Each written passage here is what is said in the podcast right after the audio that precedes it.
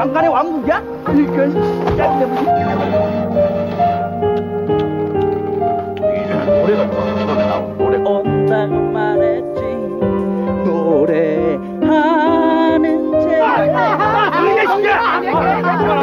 처음에 한번 줍니다. 헬스 헬스 자, 자 찍습니다. 야.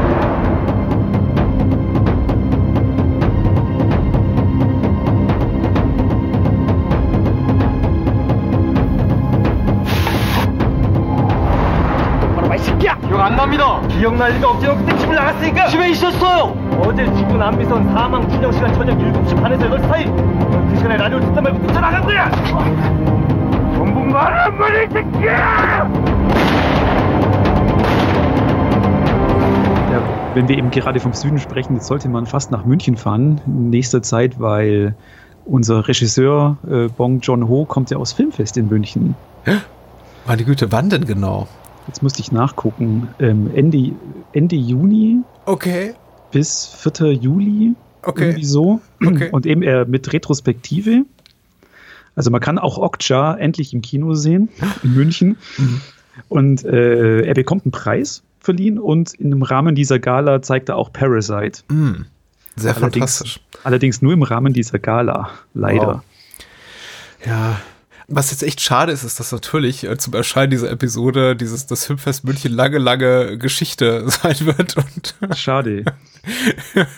dieser, dieser, dieser Tipp keine, keine Aktualität mehr besitzen wird. Denn ich Ja, glaube, wir können ja auch sagen, dass wir, wir haben uns Memories of Murder rausgesucht, bevor äh, Bong Joon-ho die Goldene Palme in Cannes gewonnen hat. Ja, richtig, richtig. Das aber, aber gibt uns Kredibilität. Street Cred. Finde ich auch. Ja. Na, ich lebe ich leb schon relativ lange mehr oder weniger intensiv mit Bong Joon-ho, ohne dass es mir jemals so richtig bewusst wurde. Also ich erstmal bin ich über, äh, erstaunt darüber, war ich jetzt selber erstaunt beim Blick auf seine Filmografie, dass ich tatsächlich nahezu alles von ihm gesehen habe. Aber ich habe ja eben auch in meiner äh, Agenturzeit äh, vor zwei Jahren äh, für, für Netflix äh, das Release von Oksha betreut.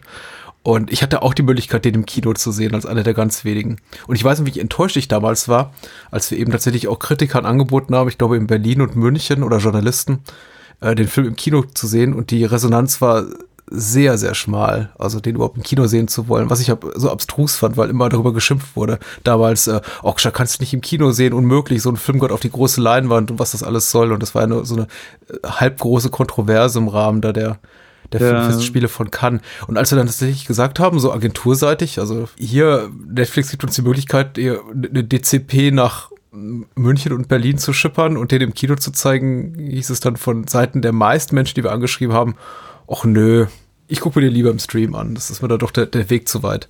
Das ist schade. Wo, wobei ich, also ich habe ihn bis heute noch nicht gesehen. Ich habe mir jetzt auch gedacht, im Rahmen jetzt von Memories of Murder und dem Podcast, guckst du ihn dir an, aber ich bin nicht dazugekommen, weil das ist das Blöde auch an Netflix. Im Gegensatz zum Kino. Du schiebst Zeug einfach raus. Du sagst, ach komm, heute heut, äh, heut ist heiß, heute ist warm, heute hocke ich mich auf die Terrasse. Kann ihn ja morgen streamen oder so. Also äh, eben, du, das ist so Bequemlichkeit. Ja. Und leider muss ich echt sagen, bis heute nicht gesehen. Schade eigentlich.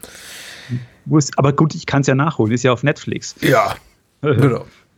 Wenn man es hat. Ich, ich muss mal gucken, wie lange ich es noch aushalte ohne. Also ich habe, äh, einige Leute habe ich ja schon irgendwie der, der Prahlerei bezichtigt, so von wegen, äh, Leute äh, pflegen ihrem, äh, ich habe Netflix gecancelt, Hedonismus oder äh, Selbstheroisierung.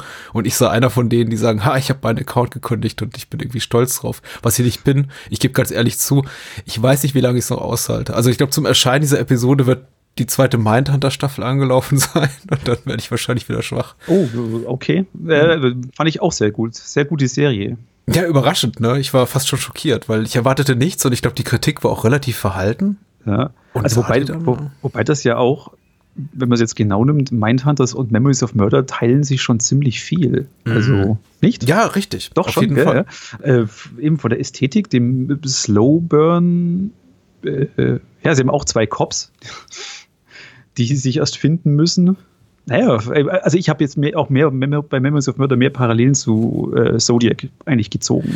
Ja, ja, ich habe auch drauf geachtet. Ich habe auch zum ersten Mal so bewusst wahrgenommen, dass irgendwo stand, ich glaube auch im Rahmen des Marketings des Films, äh, dass es so dass der südkoreanische Zodiac sei. Wobei man ja sagen muss, äh, Memories of Murder ist mehrere Jahre vor dem David Fincher Film erschienen, ne? Ich glaube, der ist von 2007. Äh, so, ja, das kann ja. sehr. Und Memories of Murder ist 2003. Ja. Ähm, sollten wir vorausschicken, dass wir wahrscheinlich wahrscheinlich spoilern beide Filme. ja. Ja. Weil man kann auch um mit beiden, um beiden Filmen kommt man nicht drum herum, um das. Es ist schwierig, ne? Ja. Ganze zum Sprechen. Also ja, einige versuchen es. Also äh, hier nochmal Blast from the Past, weil wenn man das hört, ist das alles jetzt schon äh, Wochen ins Land gezogen. Aber ich habe jetzt in Vorbereitung auf den Podcast, den ich diese Woche auch noch aufnehme, mit dem Daniel, nämlich zu Psycho 3, mir mal versucht, einen Podcast anzuhören zur Psycho-Reihe und dann tatsächlich die Hosts versucht, die Filme zu rezensieren. Also mit Ausnahme des ersten, den haben sie gespoilert, aber auch die Sequels zu rezensieren, ohne etwas äh, Ausschlaggebendes über die Handlung zu verraten.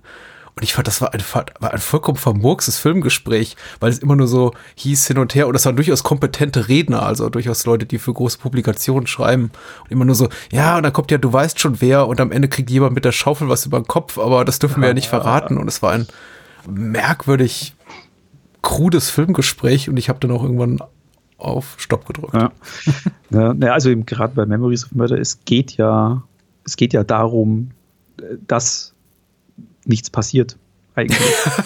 das ist ja, das ist ja die ganze Kernaussage des Films. Und ich glaube, er würde einem gar nicht mehr so in Erinnerung bleiben und ich hätte ihn auch gar nicht so, so lieb gewonnen, wenn es da dieses Who Done It am Schluss, hm. da jemand aus dem Hut gezaubert worden wäre. Das gleiche wie bei Zodiac. Wie bist du denn zu dem Film gekommen, beziehungsweise wann hast du ihn zum ersten Mal gesehen? Ich habe ihn im Kino beim Fantasy Film Festival gesehen, hm. damals 2000 drei, vier. Mhm. Ich weiß, der Film ist von 2003. Ich weiß bloß nicht, ob er da auch lief schon. Unwahrscheinlich, oder ob er 2004 dann lief. Ähm, und das war auch so mein erster Berührungspunkt mit Bong, Bong Joon-ho. Ähm, und damals im Kino fand ich den super. Der hat mir richtig gut gefallen. Und dann später auf dem Heimkino halt auch mehrmals, mehrmals gesehen und das habe ich jetzt auch jetzt wieder bemerkt, nach einer längeren Pause, sobald du den Film einlegst, eigentlich fesselt er dich von der ersten Minute an. Ja. Obwohl du ja auch schon mit nach mehrmaligem Sichten weißt, auf was es rausgeht.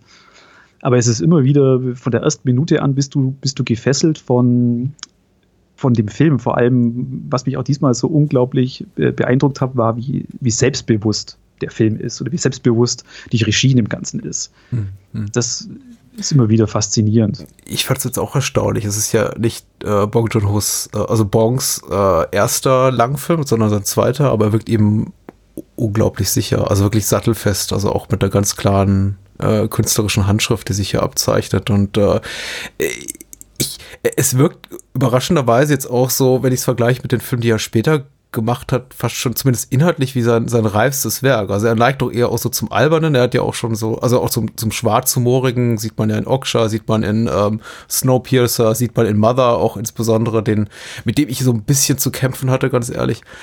Aber mhm. ich finde, hier ist tatsächlich so das Zusammenspiel aus, aus wirklich abgrundtief äh, düsterem Humor, fast schon so einem beißendem Zynismus und wirklich Spannungskino am besten gelungen. Also tatsächlich so als, als Filmdrama, wo dann tatsächlich auch die Schicksale der Figuren, die wir hier sehen, betroffen machen, funktioniert für mich Memories of Murder auch so gut wie kein anderes seiner Werke. Und ich mag seine Filme wirklich sehr. Aber ähm, hier ist tatsächlich, ich glaube, es ist wirklich neben The Host, muss ich sagen, geht mir auch noch ein bisschen nah. Aber Memories of Murder doch mit Abstand äh, sein Film, wo mir die Figuren am meisten so an die, ans Herzen, an die Nieren gehen. Der, der Cast ist wirklich großartig. Wobei ich muss gut, ich habe jetzt Mother auch seit Jahren nicht gesehen, aber ich fand Mother jetzt eigentlich eher das mehr das Drama. Ich fand jetzt gerade vorgestern, wo ich Memories of Murder geschaut habe, auch entdeckt, wie lustig der Film eigentlich ist. also wie viel, wie viel Humor da drin steckt, aber nur so, der, er blitzt immer nur so kurz auf, so wie diese eine Szene, wo, wo, sie, wo sie essen bei dem Dorf Depp. Ja bei dem sein Vater und er da so aus dieser, aus dieser Kabuff da rausfällt. Das ist schon lustig, aber dann dies, diese Kleinigkeiten wie, äh, wo Detective Park ihm als äh, Entschuldigung für ein bisschen Folter äh, ihm diese Nike-Schuhe schenken will und äh, der andere Detective dann sagt, Nike? Hier steht nice. äh, nice, Nike, egal. Also solche, solche Sachen fand ich, das, das hatte ich gar nicht mehr so auch so in Erinnerung. Ich hatte, wie gesagt, ich hatte Mother mehr als Düsteres jetzt noch in Erinnerung. Also mehr, da mehr das Drama als jetzt Memories of Murder. Ja, richtig. Ich meinte, glaube ich, auch eher so das, das, äh, das Zwischenmenschliche. Also die Figuren sind mir tatsächlich relativ nah, weil ich mich sehr schnell in sie reinfühlen, reindenken kann und dann eben auch eine entsprechende Empathie entwickle, während so bei Mother, aber eben auch bei seinen eher cartoonesken Sachen hier wie Oksha oder Snowpiercer immer so das Gefühl, ein bisschen, also mehr das Gefühl habe, ich stehe außen vor. Das sind so Figuren, an die ich nicht richtig rankomme oder mit denen ich nicht richtig, mhm. richtig mitfühlen kann. Aber das ist auch so ein persönliches Geschmäckler. Und das ist auch unabhängig vom Genre. Also hier bewegen wir uns ja eindeutig in einer, in einer harten Realität, also eine, eine Handlung, die auch äh, dokumentarische Züge äh, trägt. Das ist zum Beispiel bei The Host gar nicht so. Und trotzdem finde ich The Host ja. neben Memories of Murder der Film, der mir so persönlich am nächsten geht, was seine Figuren betrifft. Aber das ist eben auch, weil, weil, ja, weil, weil, weil die Schicksale mich da eben am meisten berühren. Und hier bei Memories of Murder, gerade bei den beiden ähm, Kommissaren und deren Entwicklung, die durchlaufen und den Figuren, die sie eben so mitschleifen in ihren Ermittlungen und die auch unter ihnen zu leiden haben zum Teil, das, äh, das trifft mich doch sehr. Ich glaube, ich glaube, warum, warum uns beiden auch das, das so gut gefällt, ist, glaube ich, äh, äh ich habe da auch Verbindung gezogen so, zu diesen äh, italienischen Cop-Filmen oder auch diese Euro-Cop-Filme. Das ist einfach äh, dieser Detective Park, der da abseits jeglicher polizeilichen Regel ja spielt. Die Figur wächst einem da schon am, am Herzen, weil man vielleicht, weil wir da auch mit diesen 80er-Jahre-Filmen oder 70er-Jahre-Filmen ja auch aufgewachsen sind. Was meinst du? Ja, schon. Also ich habe das Gefühl, seine, seine Hilf, äh, Bong macht seine, seine Hilflosigkeit immer so spürbar. Also ich meine, er ist ja nicht einfach jetzt nur so ein Brutalinski, wie jetzt diese italienischen Cops. Also wir haben, äh, ich habe ja kürzlich mit dem, mit dem Heiko Hartmann auch über hier eiskalte Typen auf heißen Öfen geredet und ich denke gerade an die Motorradcops, die durch und durch korrupt das stimmt, sind. Also stimmt. mit denen möchte ich es jetzt nicht vergleichen. Aber ja. äh, den, den Cops in diesen Italo-Streifen, zumindest überwiegend, denen fehlt so die, die, die zweite Ebene. Also die sind zwar ja, pr primär zeigen die dasselbe Verhalten wie jetzt hier äh, Kommissar Park, also ein Hang zur Gewalttätigkeit und äh, eine Tendenz oder irgendwie den Glauben daran, man könne aus verdächtigen Geständnisse rausprügeln und das sei ein, ein valider, eine valide Methode der Verbrechensbekämpfung und der polizeilichen Ermittlung. Ja, aber, Beweise hinlegen. Ja, aber Park hat eben dabei auch so eine zweite Ebene. Man sieht schon, dass es auch, dass auch sein ganzes Handeln aus so einer, aus so einer Unsicherheit erwachsen ist und einfach auch aus einer ja, ich möchte nicht sagen Inkompetenz, aber vielleicht Impotenz oder ein Gefühl der Impotenz oder Angst auch gegenüber seinem Kollegen, da irgendwie nicht, ähm, nicht das Alpha-Tier sein zu können. Ich glaube, das ist eine Mischung aus allem. Ne? Mhm. Äh, wenn man ja auch diesem echten Fall da so folgt oder dieser Militärdiktatur damals hatten, die auf dem Land von polizeilichen Ermittlungen äh, keine, nicht keine große Ahnung. Mhm. Also ich finde diese Szene, wo diese erste Crime-Scene da ist, wo dieser lange Kamera-Take ist, wo Detective Park ja folgt und alles ja schief geht. Ja. Und er versucht ja hier Cop zu spielen, also den, den er aus seinen Serien kennt, mit uh, hier muss die Forensik hin und hier tun wir mal dem Stock diese Spur einkreisen, die dann der Traktor dann zerstört.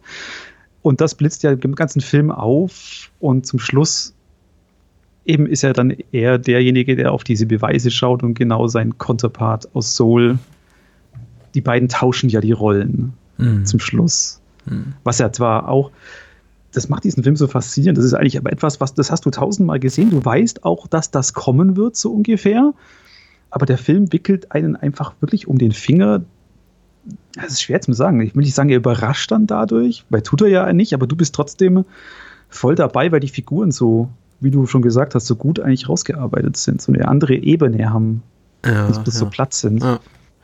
Also die Art der, der Ermittlungsarbeit, der, von der investigativen Arbeit, die die beiden da angehen, erstmal Parker alleine und später mit Seo, äh, seinem Kollegen aus Seoul.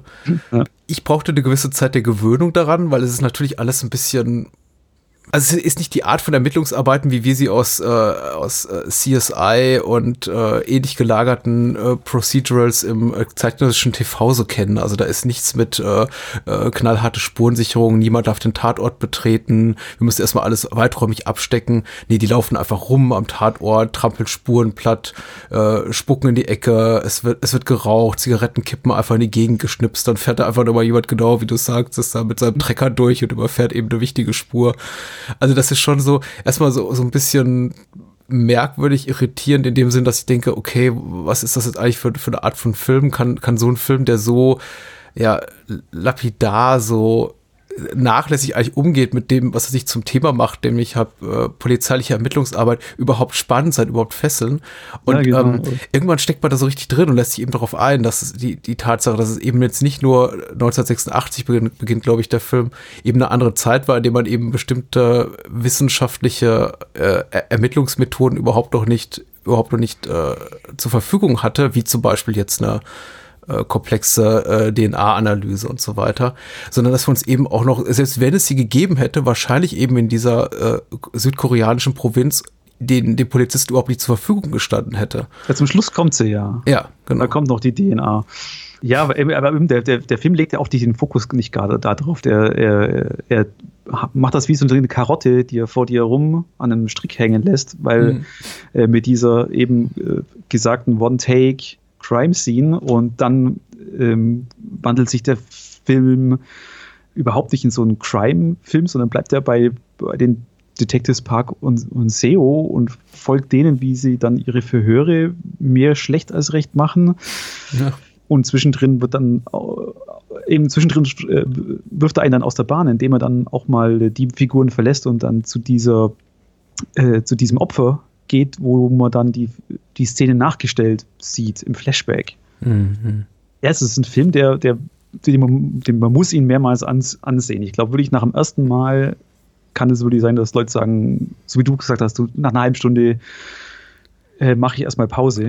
Ich habe ihn ja nun schon zweimal vorgesehen, das war mein Glück. Ich habe jetzt versucht, ihn im Urlaub zu sehen und es, es, er, er, er korrespondierte nicht mit meiner einigermaßen guten Urlaubsstimmung. Also mich, ich, ich wollte mich einfach abends nicht in diese Welt reinbegeben, so nach, nach nachdem mein, meine Frau und mein, mein, mein Sohn dann zu Bett gegangen waren, schmeiße ich nochmal den Computer an und gucke ein bisschen Memories of Murder. Und in dem Fall fiel es mir wirklich schwer. Wenn ich so alleine eher für mich bin und in einem adäquaten Umfeld, dann äh, fällt es mir leichter. Aber ich, mir ist jetzt, also mir erschien er jetzt so wirklich so bedrückend und auch deprimierend wie, wie nie zuvor. Also, das, ich weiß nicht, warum mir das jetzt erst beim dritten Mal des Sehen zu ging, aber es war nun mal einfach der Fall. Und vielleicht ist es auch tatsächlich sowas wie, wie ein Film, der, der reift oder mit dem man einfach lebt, mit dem man vielleicht auch inniger vertraut wird im Laufe der Zeit. Also ich fand jetzt tatsächlich die, die, das letzte Wiedersehen am, ging mir am nächsten von all, all den Malen, die ich den Film jetzt gesehen habe. Und das ist jetzt nicht zwangsläufig was Schlechtes. Ähm, es, es passt einfach nur vielleicht gerade nicht in diesem Moment. Ja, es ist w- w- witzig, weil du sagst, äh, dich hat er jetzt mehr, mehr deprimiert und ich fand jetzt, äh, meine Sichtung fand ich eben sehr unterhaltend, weil ich Mhm. da wirklich diesen Humor so gesehen habe und mich eigentlich echt amüsiert habe dabei. Aber, aber ich hatte auch schon mal Sichtungen, wo, wo es mir wie die ging, wo, wo ich sage, jawohl, äh, puh, äh, harte Nuss, das Ganze. Ich glaube, es war auch so das zweite oder dritte Mal, dass ich den gesehen habe, wo du sagst, ja, puh. Wobei, ich hatte da immer noch eine Szene im Kopf. Ich dachte, das ist das aus dem Film, weil ähm, immer man weiß ja dann, wenn man, wenn man geschaut hat, die, die Jungs finden den Mörder nicht. Aber du als Zuschauer bekommst ihn ja ein bisschen präsentiert. In der, auch in dieser Flashback-Szene, wo er Ja. erst in dem Feld auftaucht und dann halt auch ins Bild springt. Gut, klar, man kann sich jetzt auf dem DVD-Spieler hier Pause machen und das Gesicht ein bisschen angucken. Hilft einem jetzt auch nicht weiter. Ähm, aber ich hatte da immer noch eine Szene im, im Kopf, gedacht habe, da, dass es richtig Richtung Schluss ist, dass dann noch eine Szene auf dem Feld ist, wo sie den Mörder einkreisen und man sieht, wo er ist, und da, aber er entkommt dann. Aber ich war eben nicht mehr beim of Murder, aber ich weiß nicht mehr, welcher Film das war. Es war auch ein koreanischer Film. Na, es gibt ja eine vergleichbare Szene, aber das ist eben auch nicht auf dem offenen Feld. Ich glaube, bei, äh, wo sie dann den zweiten Tatverdächtigen stellen, dem- nämlich diesen Fabrikarbeiter, ne, der dann nachts auch mal sich im roten Schlüpfer zum Tatort begibt und da Ja. masturbiert über den, über den Fotos. Aber nee, das ist, entspricht jetzt nicht ganz der Szene, die du beschrieben hast. Nee, nee, nee, das war, ich hätte schwören können, dass das Memories of Murder war. Aber um dann auf den Punkt zu, zu kommen, du als Zuschauer fieberst ja da auch mit und, und sagst ja, ah, du hast ihn ja gesehen. Mhm. Das war immer so mein Eindruck, dass, dass, dass das der größte Kniff des Films war, ist, den Zuschauer ja zum zeigen, hey, guck mal, das ist er und dann aber die, die, die Detectives einfach scheitern zu, zu lassen. Mhm. Macht ja Zodiac auch so. Ja, richtig, richtig. Und äh, ich meine, es wäre auch gar nicht anders gegangen. Ich meine, klar hätte man natürlich den, den, den, den Inglourious Bastards Tarantino machen können und gesagt und sagen können, ich mache jetzt mal irgendwie eine neue Geschichtsschreibung und ich lasse einen, einen Film, der auf wahren Begebenheiten beruht, einfach anders enden als die Realität. Ist ja ausreichend dokumentiert, dass es eben diese Mordserie gab in dieser Provinz rund um äh, Hwasong äh, zwischen 86 und 91, in der, glaube ich, diese fünf oder sechs Morde geschahen und dann mutmaßlich auch spät in späteren Jahren nochmal Morde, die vielleicht demselben Täter zuzuschreiben sind. Aber es wäre, denke ich mal, äh, also ich, kann mir vorstellen, dass äh, Bong Joon-ho, so, so, so wie ich ihn kenne, jetzt auch aus Interviews und äh, also die er zu dem Film gegeben hat, schätze ich nicht so ein, dass er je, jemals, dass es jemals für ihn Überlegung war, überhaupt diesen Film enden zu lassen mit ähm, so mal sowas, was einem Happy Ending nahe kommt. Indem man nämlich sagt, so, die, die Re in der Realität haben wohl diese Morde nicht aufgeklärt, aber ich gebe euch jetzt quasi so die Hollywood-Version von der, von der Wahrheit. Ich finde, er fällt gut damit. Äh, mich persönlich hat es jetzt nicht enttäuscht, auch nicht beim ersten Mal. Ich wusste aber auch ehrlich gesagt, was da kommt. Eben nicht zuletzt durch die Tatsache, dass ich den Film zum ersten Mal gesehen habe, nachdem Zodiac rauskam und dieses ganze, diese, diese Zodiac-Referenzen, also Analogien gezogen wurden im Sinne von, ja, der, der südkoreanische Zodiac. Dann dachte ich, okay, also auch wieder Police Procedural, wo sie den Mörder nicht finden. Und ähm, war dann insofern nicht enttäuscht. Aber ich frage mich eben, ob es einigen Zuschauern da anders geht. Puh, nein, ich weiß es nicht mehr, wie die Stimmung damals war äh, im Kino. Aber ich glaube, nachdem das Publikum da ja auch das Fantasy Film Festival ja mehr als Horrorfilm-Festival auch damals fungiert hat, war, war da keiner so enttäuscht, dass es da kein Happy End gab, ja. weil gehört ja zum guten Ton, dass oft im Horrorfilm der Böse gewinnt. Hm. Oder so. Nee, das war schon perfekt. Das spielte, spielt auch in dieses Selbstbewusstsein einfach rein. Ja. Er hätte es einfach nur ja, schlecht richtig. machen können. Mhm. Hat er aber nicht. Also ich habe da mehr, mehr, wenn wir vorhin auf Snowpiercer kommen sind. Ich habe mit Snowpiercer mehr meine Probleme dann da. Ich fand den gut, aber ich habe da so nicht diesen Hype mitgemacht. Mhm. Fand den so, ja, hm, das ist jetzt ganz nett und am Schluss mit diesem, mit Ed Harris war dann so toll. Es ist ja auch für ähm, Bong ein relativ untypischer Film. Ist es ein einzig englischsprachiger Film? Ich glaube schon. Ja, ich finde es auch so ein bisschen bedauerlich, dass äh, ich glaube, Oksha hat da das Platz so ein bisschen gewendet vor zwei Jahren, aber ich fand es auch so ein bisschen bedauerlich, dass es für eine Zeit lang, dass, dass, dass äh, Bong Joon-ho so der Snowpiercer-Regisseur war. Und immer wenn ich jemanden äh, so sein Werk ein bisschen nahe bringen wollte, hieß es, ja, kenne ich nicht. Und dann sagte ich, hier, Snowpiercer. äh, der mit Tilda Swinton und Ed Harris. Ah, ja, ja, und äh, wer spielt da noch mit? Ryan Reynolds oder so? Chris. Chris ähm, Reynolds, oder? Nee, äh, Captain Chris, America. Chris Evans. Chris Evans. Verdammt. Die sehen aber auch alle gleich aus. Genau. ähm, ja, immer wenn ich dann sagte, das ist der Snowpiercer-Regisseur. Ach, der, ja, das, das war ein toller Film, Snowpiercer. Aber ich muss auch sagen, ich hab, mir hat er auch gut gefallen. Und wir haben ihn auch damals im Podcast besprochen, als er neu rauskam und war da, glaube ich, relativ angetan. Aber Memories of Murder ist ein besserer Film. Ja, davor war er eher so der, der Regisseur von The Host. Ja, richtig. Wo ich auch mir gedacht habe, na, Memories of Murder, nicht The Host. Ja gut, The Host auch, aber Memories of Murder ist besser. Also ich möchte jetzt auch nicht seine Werke gegeneinander aufwiegen und sagen, hier, das ist qualitativ besser als das andere. Ich äh, bin insgesamt ein großer Fan und mir fiel es schwer jetzt zu sagen, ich habe ja einen eindeutigen Liebling. Ich kann Memories of Murder, ich, ich würde sagen, es ist sein äh, künstlerisch bester Film, sein dramaturgisch bester Film. Es ist einfach die, die, äh, sein, auch sein sauberster Film. Ein Film auch, in dem er mit relativ geringen Mitteln arbeitet und trotzdem eben ein Maximum an Dramatik, Spannung und auch ähm, ja, Emotionalität rausholt. Aber es gibt auch durchaus Tage, in denen ich sage, ich möchte einfach The Host und ich möchte einfach Oakshaw und ich möchte einfach Snowpiercer. Also Memories of Murder kann ich mir nicht immer ansehen. Wie zum Beispiel jetzt diese Woche, wo es mir relativ schwer fiel. Ja, ja glaube ich, glaube ich.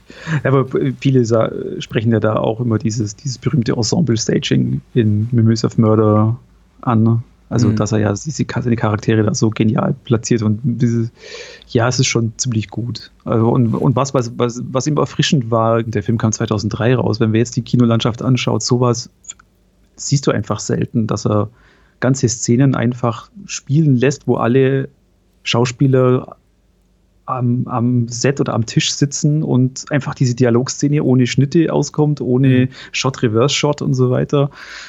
Äh, und er da auch viele Geschichten erzählt. Also gerade mit Detective Seo, der am Anfang ja nur im Hintergrund ist und immer nur über Akten zu sehen ist und der dann aber immer mehr in den Vordergrund kommt.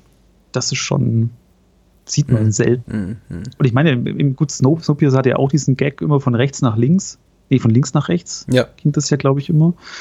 Gut, Mother hatte, hatte, hatte so einen Trick nicht. Wenn ich mich jetzt richtig erinnere. Ich kann es ja auch nicht im Detail sagen. Ja, Mother bleibt einem nicht so hängen wie andere Filme.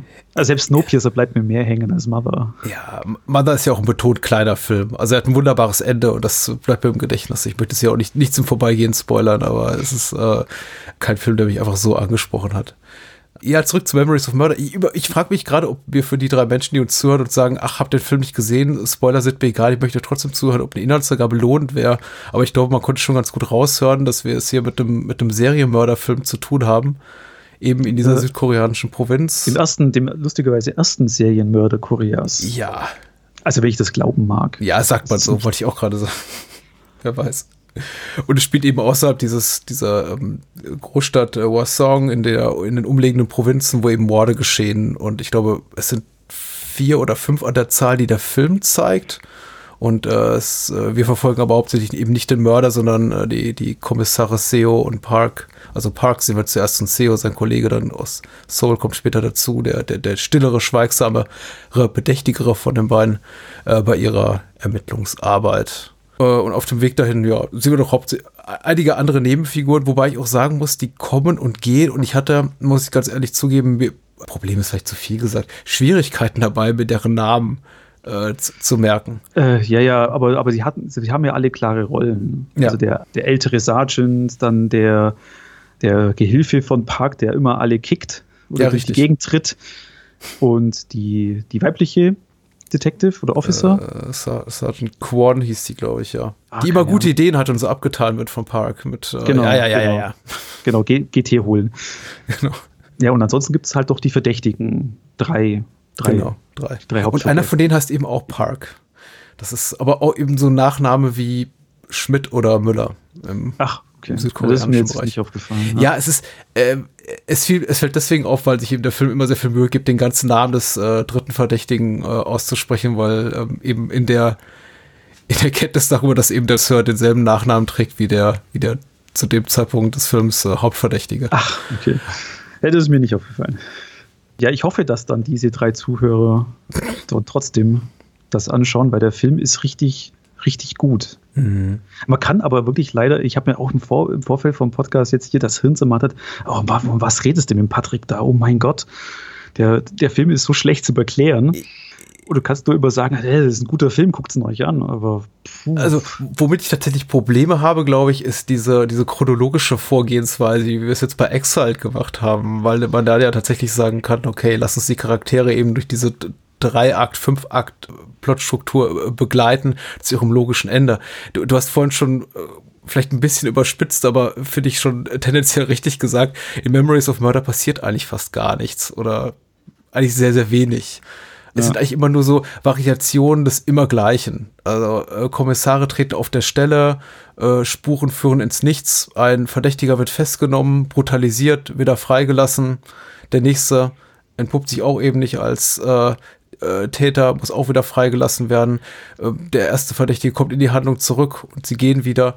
Und der Film macht einen eben schon so relativ mürbe damit. Also, und auch, ich glaube, es würde auch unsere Hörer jetzt mürbe machen, wenn wir das jetzt äh, Handlungspunkt für Handlungspunkt nacherzählen würden, Ach, weil wir uns, ich, relativ nicht, oft ja. wiederholen würden. Aber Ja.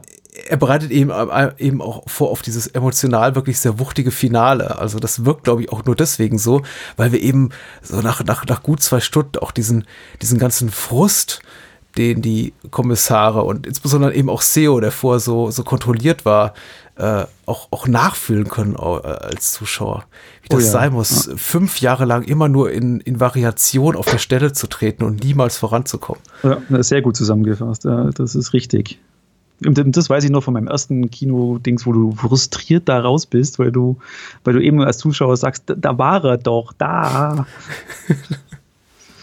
ich, möchte ein bisschen, bisschen vielleicht über die Ästhetik reden. Ich hatte so Zodiac im Kopf, das war vielleicht auch irreführend. Ich hätte, ich weiß gar nicht, wo ich das gelesen habe. Es ist mir tatsächlich jetzt auch so in der Vorbereitung zwei, drei Mal begegnet und ich dachte, okay, ja, dann, dann zeig mal hier südkoreanischer Zodiac, was du kannst. Ich weiß ja, was er konnte, aber äh, ich wollte eben auch mal so ein bisschen auch die, die inhaltlichen Vergleiche suchen, die sind offensichtlich, aber eben auch so ein bisschen auf die Ästhetik achten, ob sich da der Film äh, Zodiac, ob da der Film Zodiac ähnlich ist. Und da habe ich gar nicht so viel entdeckt. Mich hat er ehrlich gesagt, um anderen äh, sehr berühmten Serienkiller-Film zu zitieren, sehr an, an äh, Schweigen der Lämmer erinnert in, in, in seinem Setting, aber eben auch in, in, seiner, in einigen inszenatorischen Stilmitteln, die er aufgreift, zum Beispiel diese erste, die, die Obduktion des ersten Opfers, wo du eben auch nur diesen ganz kurzen Schnappschüsse quasi siehst vom Opfer auf dem Obduktionstisch, was sehr, sehr ähnelt. Also diese Obduktionsszene mit Clarice Starling in diesem, in diesem Leichenschauhaus, wo du eben auch vom Opfer erstmal gar nichts siehst und dann die Kamera irgendwann auch ähm,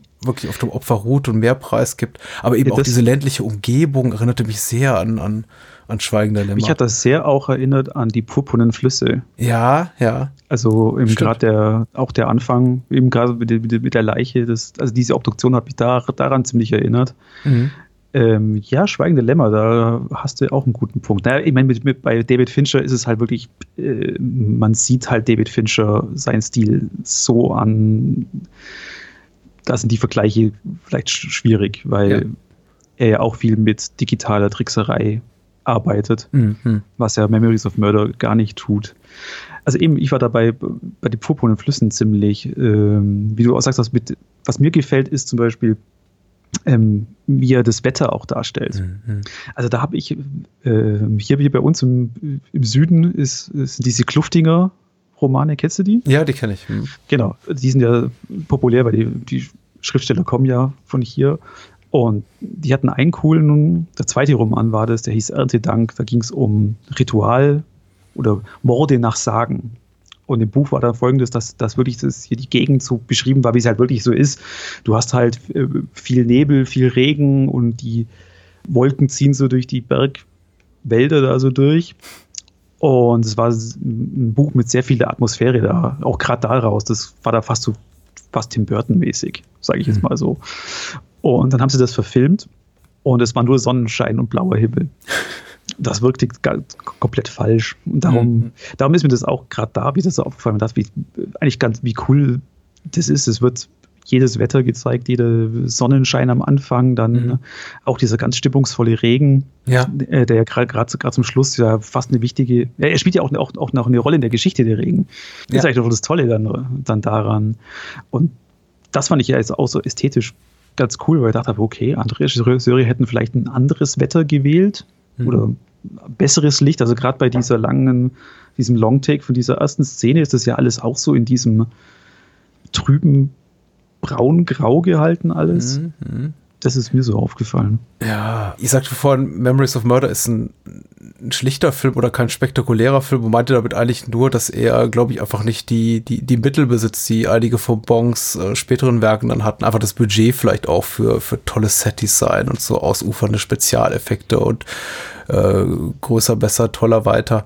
Ähm, was nicht heißen soll, dass Memories of Murder äh, also auch ein visuell oder ästhetisch schlichter Film ist. Also er macht sich äh, er arbeitet eben mit realen Schauplätzen und macht sich die wirklich in ganz großartiger Weise zu nutzen. Also holt er wirklich das Beste raus. Allein dieses mhm. ähm, Fabrikgelände da bei Nacht, was so komplett ähm, äh, bestrahlt ist hier von diesen, diesen Halogenscheinwerfern, von diesen ganz, ganz, äh, von, von, diesen Flutlichtern. Ja, und dann dieses ähm, unendlich Grün des Feldes, ja, dem ja. der Börde sich dann auffällt. Das ist, ja. Also wenn ich jetzt sagen müsste, wo hätte sich der Film verbessert, wäre das vielleicht bei dieser einen kurzen äh, Verfolgungsjagd, mhm. weil die sehr desorientierend ist. Aber ansonsten. Es ist auch teilweise ein unkonventionelle Orte, die er wählt für, für Spannungskino, fiel mir diesmal so auf. Also wenn man tatsächlich an unheimliche Fleckchen Erde denkt, dann denkt man wahrscheinlich eher an, ja, dunkle Hinterhöfe und äh, finstere Wälder und Gassen und Kellerräume und was weiß ich.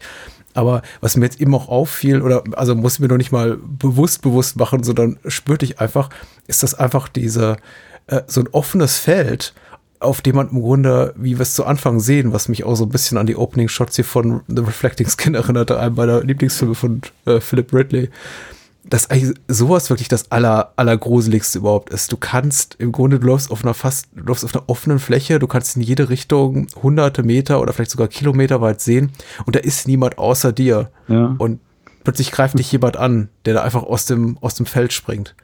Ich kann mir kaum was er, Schlimmeres ja. vorstellen. Ja, und dieser, ja, hm, genau. Erstmal pfeift er noch das Lied nach. Das ist eine ziemlich fiese Stelle. Mhm.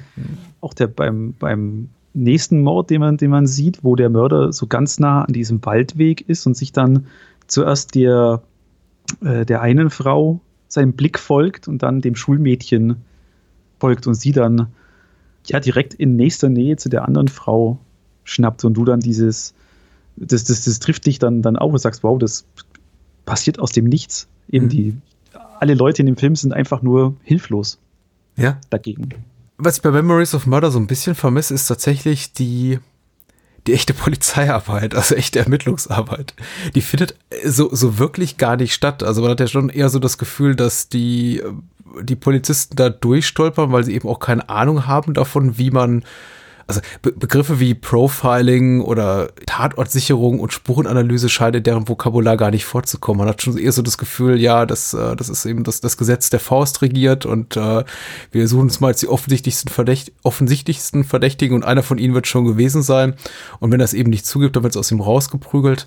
Mhm. Äh, ich habe mir hier und da schon doch mal so ein bisschen insgeheim gewünscht, dass mir ein bisschen mehr gezeigt würde, wie die tatsächlich die, die Täter ermitteln. Aber ich kann mir auch vorstellen, dass das gar nicht eben der Fall war, dass das, was wir unter so klassischer Polizeiarbeit ersteht oder verstehen oder unter Ermittlungsarbeit einfach nicht gelebt wurde in diesem Umfeld im Jahre 1986 zumindest. Du hast ja vollkommen richtig angemerkt, das war der erste offizielle Fall äh, einer, einer Serienmordreihe in, in, in Südkorea. Insofern auch nachvollziehbar, dass sie damit das einfach nicht vernünftig ermittelt wurde. Und dennoch habe ich mir, es hat für mich schon hier und da für Frust gesorgt, irgendwie nie, nie wirklich zu verstehen, was die da genau machen. Und wenn mal jemand kommt, wie eben die, die junge Sergeant Kwon und sagt, hier, ich habe eine gute Idee, wird sie eben so Kaffee holen geschickt. Ne? Ich weiß nicht, ob das auch da noch mit dieser Militärdiktatur da zusammenhängt. Ja. Gut, ich weiß es davon relativ wenig. Ich habe ein bisschen es nachgelesen in Google, äh, ähm, Wikipedia und die, die Kritik des internationalen Lexikon des Films, die weist darauf hin, dass dieses, dass die Polizeiarbeit durch die Militärdiktatur Mhm. vorgegeben wurde. Für uns eben vielleicht nicht so ersichtlich, aber vielleicht für jemand aus Korea sagt, ja genau, klar, ist logisch, dass die nichts machen, weil das so vorgegeben war oder Mhm. Also ich habe schon das Gefühl, der Film will da so Analogien ziehen. Ich bin jetzt leider auch nicht so sattelfest in der äh, koreanischen Geschichte, aber es ist ja so, dass während, also im Hintergrund der Handlung quasi die ersten freien Wahlen in Südkorea seit dem Zweiten Weltkrieg stattfinden. Genau, bis dahin gab es ein Militärregime und letztendlich dann aufgrund dieser ganzen Studentenrevolten und so weiter kam es dann dazu, dass äh, Ende der 80er, glaube ich, dann die, die, die ersten freien Wahlen stattfanden. Letztendlich hat dann auch wieder ein Militär gewonnen. Also genau der, den eigentlich die vorherige Regierung auch wieder einsetzen wollte, weil einfach die, glaube ich, Gegenkandidaten zu schwach waren. Oder irgendwie die Leute mittlerweile so indoktriniert waren von diesem Gedanken, von wegen hier, dass das, das Militär ist das einzig wahre, wir brauchen wieder ein Militärregime, dass sie gesagt haben, okay, dann wählen wir den wieder. Über die genauen Hintergründe weiß ich auch nichts, aber ich glaube, der Film versucht schon so eine Analogie aufzubauen zwischen dem, was sich politisch da abspielt im Land und eben dem Voranschreiten, dem, dem Aufkommen neuer technischer Möglichkeiten, polizeilicher Ermittlungsarbeit. War Ja, so glaub- mein Gefühl. Weil ja, in ich dem Moment da ist SEO derjenige, der das reinbringt Mhm. oder reinbringen soll als Figur. So, also so habe ich das immer gesehen. Ne? Und ich bin mir nicht so sicher, ob das, ob das es dem Film so gut gelingt. Ich ahne, also das ist jetzt wirklich Kaffeesatzleserei, ich ahne, was Bong da will. Er will, glaube ich, dem Film eine zusätzliche auch Ebene geben, dramaturgisch, aber eben auch ähm, was, was die Bedeutung, einfach auch die, das vielleicht intellektuelle Gewicht des Films betrifft, zu sagen, okay, wir machen, wir erzählen jetzt hier nicht einfach nur eine banale Krimi-Geschichte, sondern tatsächlich ein äh, zeithistorisches Dokument. Wir berichten auch von politischen Umschwüngen. Die konnte man eben, kann man eben auch nicht ausblenden, wenn man über das Korea der, der späten 80er Jahre einen Film macht. Aber diese eingestreuten Szenen da von Studentenunruhen, und wir sehen das ja immer über, über Fernsehbildschirme, die da im Hintergrund äh, zeigen, wie, wie Ah, ja, stimmt. Statuen gestürzt werden und äh, Polizisten mit, mit Molotow-Cocktails beschmissen werden, fügt sich für mich nicht so richtig Ja, es, es blitzt bloß auf. Es ist Ja. ganz kurz da. Ich, ich hätte es jetzt komplett vergessen, hättest du es jetzt nicht nochmal erwähnt. dass das ja stimmt im Hintergrund immer läuft.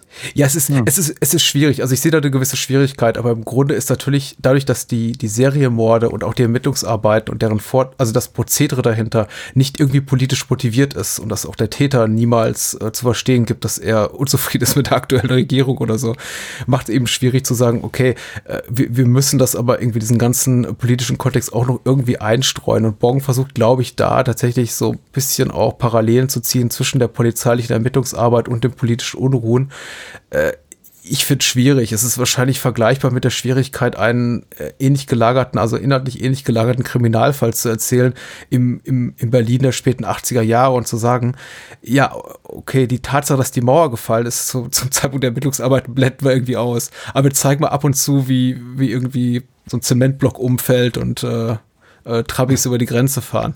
Das ist, ja halt fast- schwierig, ja. Ist ja fast Atomic Blonde. Den habe ich noch nicht gesehen. Meine Frau hat mir abgeraten. Oh, Entschuldigung. Sie hat Okay, gesagt, ja. nee, sie hat gesagt, spar dir die Zeit. Also ich weiß nicht, ob ich ob ich den noch sehe. Keine Ahnung.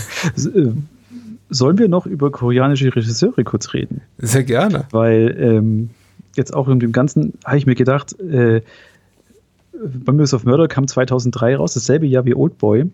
Mhm. Und das ja eigentlich wirklich, ähm, also finde ich mal persönlich, ich weiß nicht, ob, ob du mir da beipflichtest, finde ich jetzt die koreanischen Regisseure seit, seit da, den 2000ern eigentlich die wesentlich interessantesten. Und die auch wirklich kontinuierlich einen hochwertigen Output haben. Hm. Also eben jetzt gerade Bong, Bong Joon-ho, Park Chan-wook, Kim Ji-woon, Mhm, mhm. die alle in dieser Zeit mit großartig selbstbewussten und äh, gut gerade Kim Ji-woon mit mitreißenden Filmen auch äh, Furore gemacht haben und eben gerade auch so die letzten, die letzten Jahre immer gerade Park Chan-wook mit äh, The Handmaiden ein absolutes Meisterwerk hingelegt hat. Ja. Also eben für mich ist das wirklich, ich sagen, so die letzten 10, 20 Jahre ist Korea, Hollywood da finde ich weit voraus. Ja, ich kann da nur.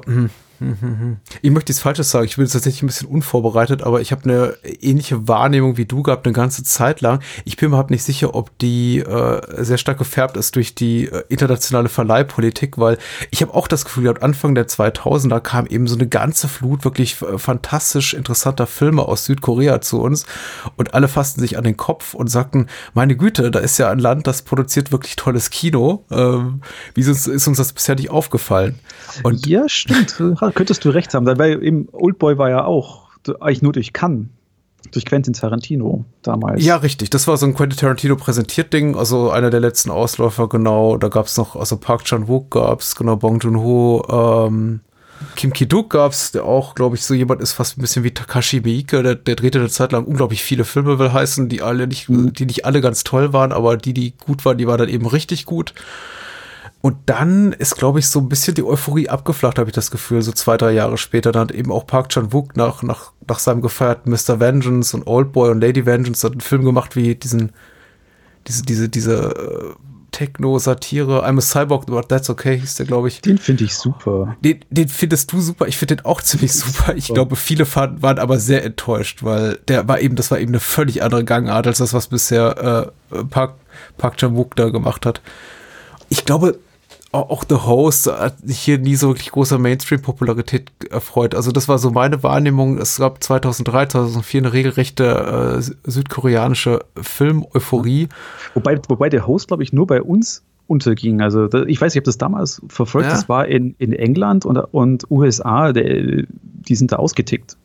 Also gerade also gerade England war da lustigerweise ziemlich, also ich war da viel, damals viel so englischen Filmforen unterwegs und die sind da ganz abgedreht auf The Host. Ja, ich richtig. Ich hatte, ich hatte die auch zu Hause. Also ich die, äh, gerade die DVD-Veröffentlichung habe ich mir zum damaligen Zeitpunkt immer aus England kommen lassen, weil da gab es eben auch Labels wie, ich glaube, Tartan hießen die Video. Ja, genau. die das eben äh, reihenweise rausgebracht haben, die eben sich in den Jahren zuvor sehr auf, ich glaube, auf japanisches Kino konzentriert hatten. Das war eben auch so im, im Fahrwasser von Äh, Ringu. Ringu und, und äh, Kairo, also Hideo Nakata und äh, Kobayashi Kurosawa, oh Gott, äh, Kiyoshi Kurosawa, Entschuldigung.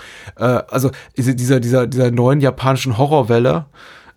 Ja, wobei die, Koreaner waren da immer, also auch ein Film, der- der ganz oben in meiner Lieblingsliste ist, war äh, The Good, The Bad, The Weird Ja.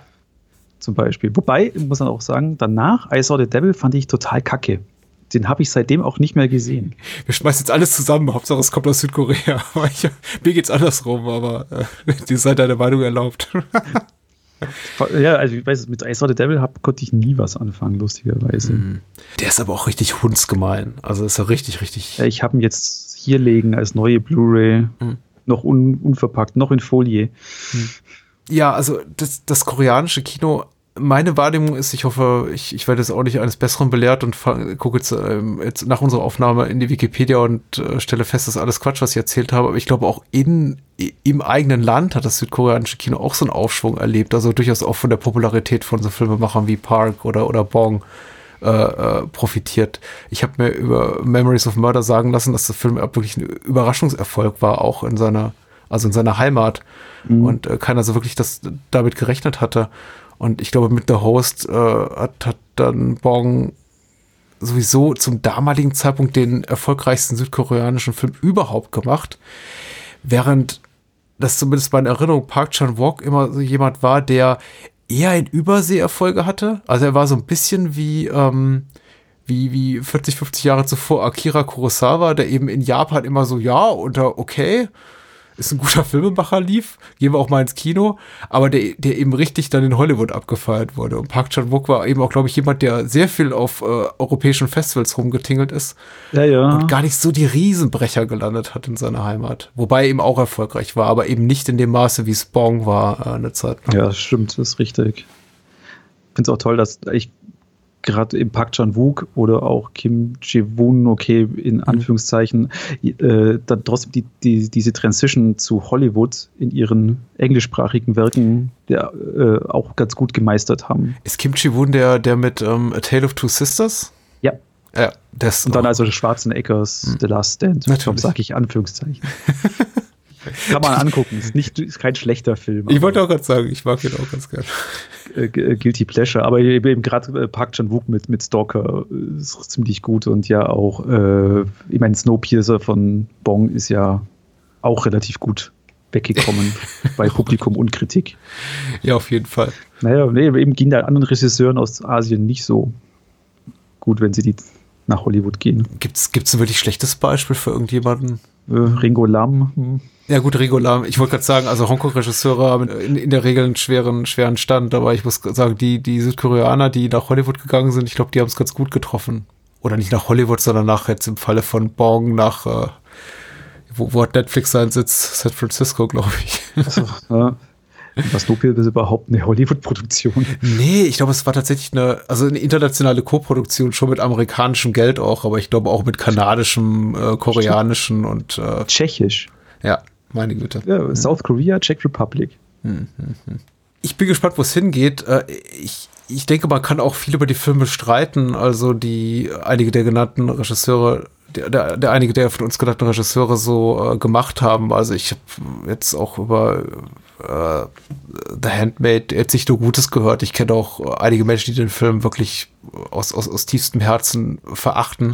Aber ähm, ich finde, sie sind zu- zumindest, die Filme sind zumindest interessant. Auch ich habe meine kleinere Probleme mit dem Film. Ich finde Stalker sehr viel besser.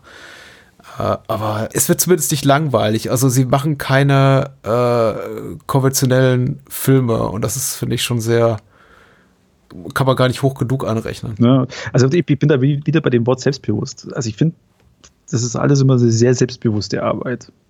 Eigentlich von Ja. allen. Ja.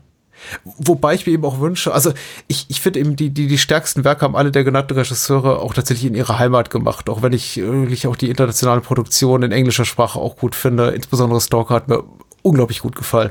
Aber äh, ich freue mich dann immer darum, wenn, wenn, wenn sie wieder zurück in ihre Heimat gehen und ihre Originalsprache drehen. Das, äh, das ist tatsächlich, fühlt sich dann noch unmittelbarer, irgendwie noch ein bisschen besser an, aber das ist jetzt eben auch nur mein, mein persönlicher Geschmack.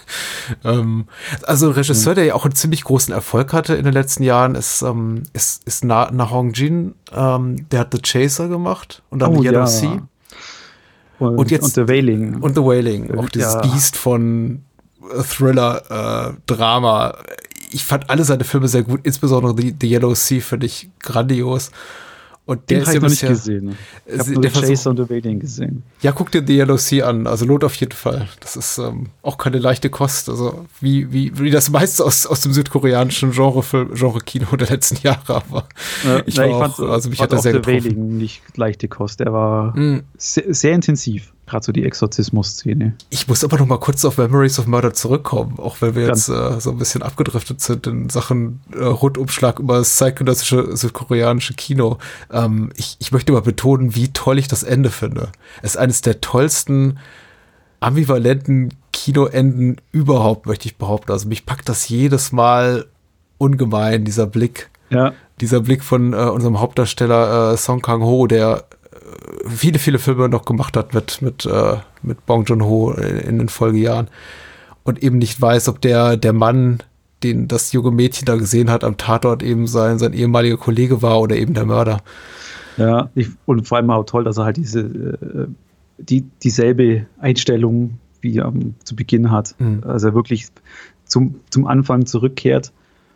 Äh, ja, das ist, das ist total großartig. Schon allein dieser, dieser Sprung um, keine Ahnung, was sind es, 10 Jahre, 15 Jahre? Ja, 2003, genau. Von 91 zu 2003 springen wir. Hm. Ja, dieser, dieser Wortzeitsprung und in seinem Schauspiel ist so viel zu entdecken.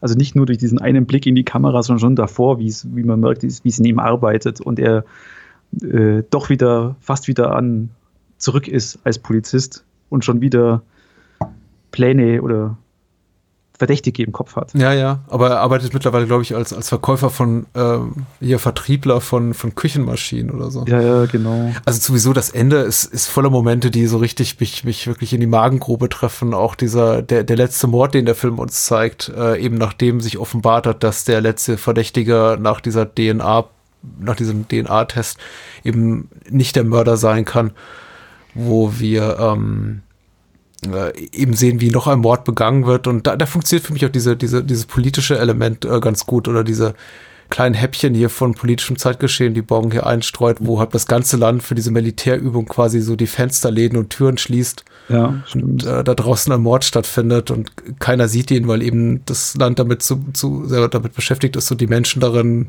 sich hier zu verstecken vor einer, einer fiktiven Bedrohung, denn es handelt sich ja quasi hier nur so um militärischen Drill. Und Ja. Dieser Zeit eben eine Frau umgebracht wird da im Wald.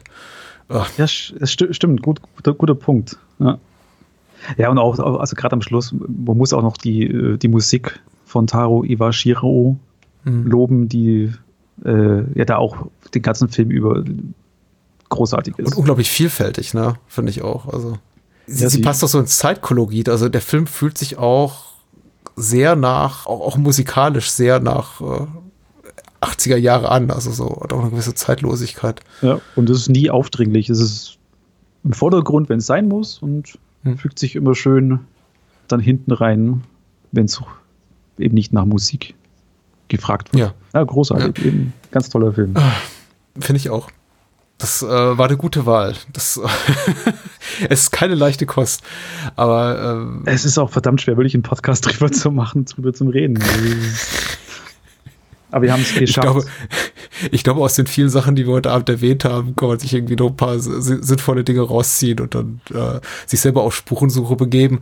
Äh, vielleicht sind auch Menschen, die, die, die ein paar Jahre jünger sind und an denen so ein bisschen auch dieser, dieser Hype um das äh, südkoreanische Kino der Anfang der 2000er vorbeigezogen ist, jetzt vielleicht noch mal ein bisschen auf den Geschmack gekommen und sagen, hey, ich gucke vielleicht doch mal den, den einen oder anderen äh, Kim Ki-duk oder Na Hong Jin oder äh, Chan-wook Park oder, oder Bong Joon-ho Film an. Wer weiß. Bong Joon-ho. Bong Joon, Bong Joon-ho, genau.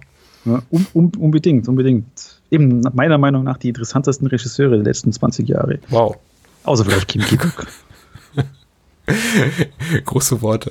Ja, mir, fallen, Ähm. mir, mir fällt da wirklich wenig, wenig ein, was, ja gut, David Fincher, Ist ja nicht der letzten 20 Jahre mehr. ja, auch nicht gut. Danny Villeneuve ist noch ganz interessant. Okay, das, darüber müssen wir andermal, andermal reden. Daher, ich, ich, ich würde ja sagen, geht- fahrt nach München, guckt, guckt euch Bong John Ho in Person an, aber ist ein bisschen zu spät. Er kommt vielleicht noch mal. Irgendwann. na, vielleicht. Okay. Tut Ja. mir leid, jetzt habe ich ein ganz mieses, ganz schlechtes Gewissen. Äh, Zeit genug, äh, um noch kurz zu sagen, wo man dich online findet, wenn man denn deiner, deiner Filmexpertise und deinem Filmgeschmack folgen möchte online. Ja, man befindet mich immer noch unter dem Usernamen Flickr auf Letterboxd. Da schreibe ich ein paar Filmreviews, was mir so am Herzen liegt. Guck doch mal vorbei. Ich danke dir fürs, Mhm. fürs Dasein. Danke, Und für den schönen Film, den du im Gepäck, den, den, für den schönen Film, den du im Gepäck hattest. Ja, nächstes Mal suche ich mir was anderes aus. Ich gehe davon aus. Danke. Ciao, ciao. Tschüss.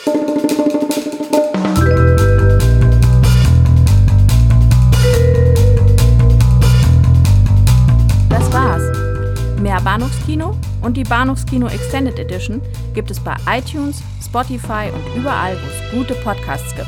Und denkt bitte daran, eure Unterstützung durch eine Patreon-Patenschaft oder PayPal-Spende sichert diesem Podcast das Überleben. Unter bahnhofskino.com findet ihr alle Möglichkeiten, uns unter die Arme zu greifen. Vielen Dank fürs Zuhören und adios.